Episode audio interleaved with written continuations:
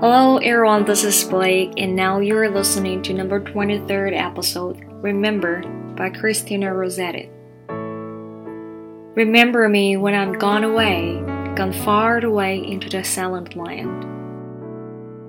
When you can no more help me by the hand, nor I help turn to go, yet turn turning stay.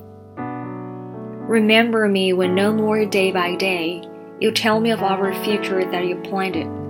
Only remember me.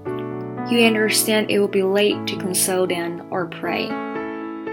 Yet if you should forget me for a while, and afterwards remember to not grieve. For if the darkness and corruption leave, a vestige of thought that once I had, better by far you should forget and smile than that you should remember and be sad. Remember is a pretty simple title, right? And it's just the one word that summarizes the poem's major theme, remembrance.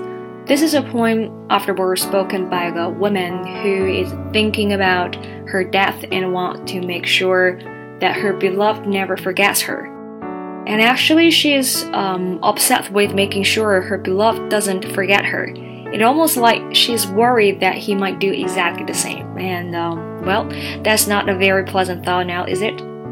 But by the end, of the poem, the speaker basically changed her mind and says essentially, on second thought, it's better that you forget me because remembering me might cause too much pain and I just can't have that. But for most of the poem, he's more concerned with making sure he doesn't forget her.